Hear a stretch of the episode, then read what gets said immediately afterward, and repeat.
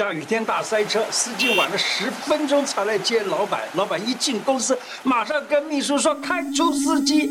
下班的时候，老板打电话问秘书：“哎，司机呢？怎么还没来呀？”秘书说：“你早上不是叫我开除司机吗？”嗨，不是啦，我是叫你开除司机。秘书啊，你累了吗？胡乃文开讲喽！我是你的老朋友胡医师。刚才讲的是个笑话啊。长期处于疲劳的人啊，真的会把话听错，发生尴尬或者很惨的结果。好在没发生啊。近年来过劳致死的事情频频的传出，我想来跟大家聊一聊，当出现状况的时候，应该怎么样来调整，让自己不过劳，避免悲剧发生。医师好累，你过劳了吗？你是这种人吗？从白天忙到深夜。忘记上厕所，忘记吃饭，饿了就吃空气，当氧气美人啊！回家洗战斗澡，还还得加班赶工，还边洗边该该丢，我的腰好酸好痛哦！小心这种持续性的过劳，如果你常常不在意、不调整生活步调，很快你就会让身体归周龙海尿尿了啊！原本想过个爆笑人生，没想到竟然是变成报废人生。搓耳朵，帮五脏六腑按摩。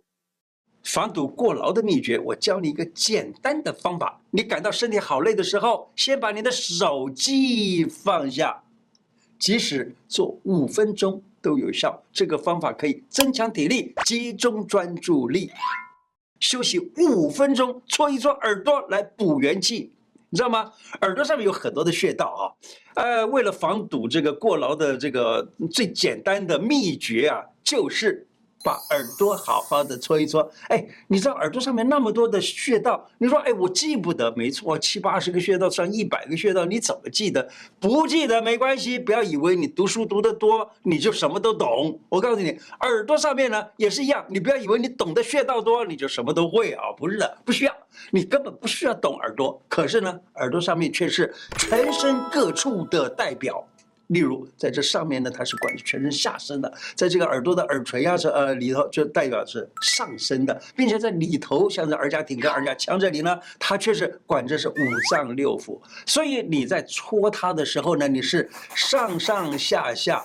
内内外外都搓，结果呢，你身体各处都被调整了，你知道吗？耳朵的穴道最有趣的地方就是它没有补泻的问题，所以你只要搓它，就已经整个身体的内脏也好，外头的四肢也好，都被调整了。怎么搓？很简单，耳朵摩擦生热可以搓，还有这样的手这样的揉一揉、拉一拉、捏一捏，都是搓，这都可以使得你的五脏六腑以及哎四肢上下。头啊，身体啊，各处都被改善了。那么，假如说你能够改善的话呢，会怎么样？做事情的专注力就高了，工作的效率也就大大提高。狂吞保健品，不错伤肝肾。狂吞抗过劳保健品，小心伤身。探井有手，细鸟爱狗。许多人知道自己过度使用身体，也知道自己在过劳的边缘，想说多吃些保健食品可以平衡。胡医师要跟你郑重的说，你错了，代金不是你想的那么简单。我们讲的营养有哪些东西呢？像是维他命 A、B、C、D、E 等等，还有什么矿物质啦，还有什么蛋白质啦，还有什么这个那个，都叫做营养。于是我们一想，哎，营养是。对我身体好的，于是我就可能多吃，你知道吗？多吃的营养品可能就把你的身体给搞坏了。例如维他命好了，维他命有 A、K、E、D 这几个都是。油溶性的营养，油溶性的这些维他命啊，吃到身体里以后也，它是怎么样的？它是不容易被排除出去，因为油溶性的东西不会从尿里头排出去，也不会从汗里头排出去，而是留在你的肝里头不排出去了。太多了就很麻烦啊。那还有呢，像是维他命 B 呀、C 呀等等这些是水溶性的，对不对？可是你知道吗？你大量吃进这种水溶性。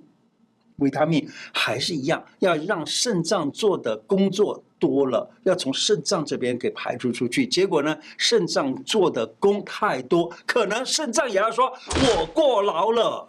嗯也就是说，我们对营养啊要很敬畏啊，不是像现在这样，只要是营养就狂往肚子里头送。记住这一点才可以。有些人过劳了，又去吃了很多的其他的保健食品啊，加重了五脏六腑的负担。其实只要正常吃，维他命就在动物植物里头，例如五谷里头就有维他命 B one 啊，B two 啦，什么鱼的身上呢就有维他命 D 呀，豆类里头就有什么维他命 E 呀之类的，对不对？一个好观念，经常这样提醒自己，简单又好用。有钱不赚是傻蛋，就怕你有命赚却没有命花。你可以这样经常的提醒自己，该休息就要休息，该吃饭就要吃饭。别以为这个方法太简单，你试试真的很有用。该吃吃，该睡睡吧。因为一个人的思想观念会改变自己的行为。虽然我讲的去嘎专坡，但是呢，我知道。那些过劳的人根本没时间来看我的影片，所以当你看我的影片的时候，请你帮我分享给你过劳的朋友，让他一定要看一看。两穴位缓解过劳、失眠、肩颈痛。再跟大家讲身体上的穴道哈。在身体上有两个穴道，一个叫做尺泽，一个叫神门，你就把它按一按。尺泽呢，在这个手手肘上；那神门呢，是在手腕上。你把它按一按。尺泽可以帮助你把脖子啊等等这个颈脖子这个地方的血液循环变得很好。你按了以后呢，你把脖子动一动看看，你的脖子立刻就舒缓，于是血液循环好了，血能够送到脑里头，血压不高了，而且颈脖子的肌肉都改善了。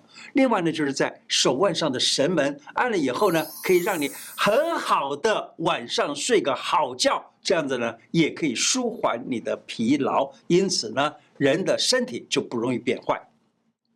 古人的智慧告诉你，不只是太操会过劳，还有生活中的这些习惯也会害你过劳。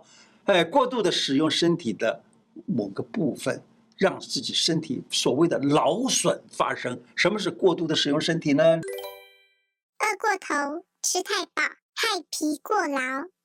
根据《诸病源候论·虚劳后》里头说呀，他说，第一个叫做大饱伤脾，吃的太饱了会伤到你的脾，脾就是消化系统，大饱会伤到消化系统。当然了，大饱会伤脾，那么大饿呢，就是不吃东西呢，会更伤到脾，因为你的消化系统整个就紊乱了。情绪暴怒，肝会过劳。第二个，大怒。气逆伤肝，就是大怒，就是发脾气啊、哦，大怒一下子，哎，这会伤到肝，你知道吗？中医讲的就是怒伤肝，肝病则怒。结果呢，你大怒，气逆了，把肝给伤坏了。肝伤到了以后呢，嘿，不只是肝有问题，眼睛也出问题，神经精神也出问题，通通糟糕。硬搬重物，小心肾过劳。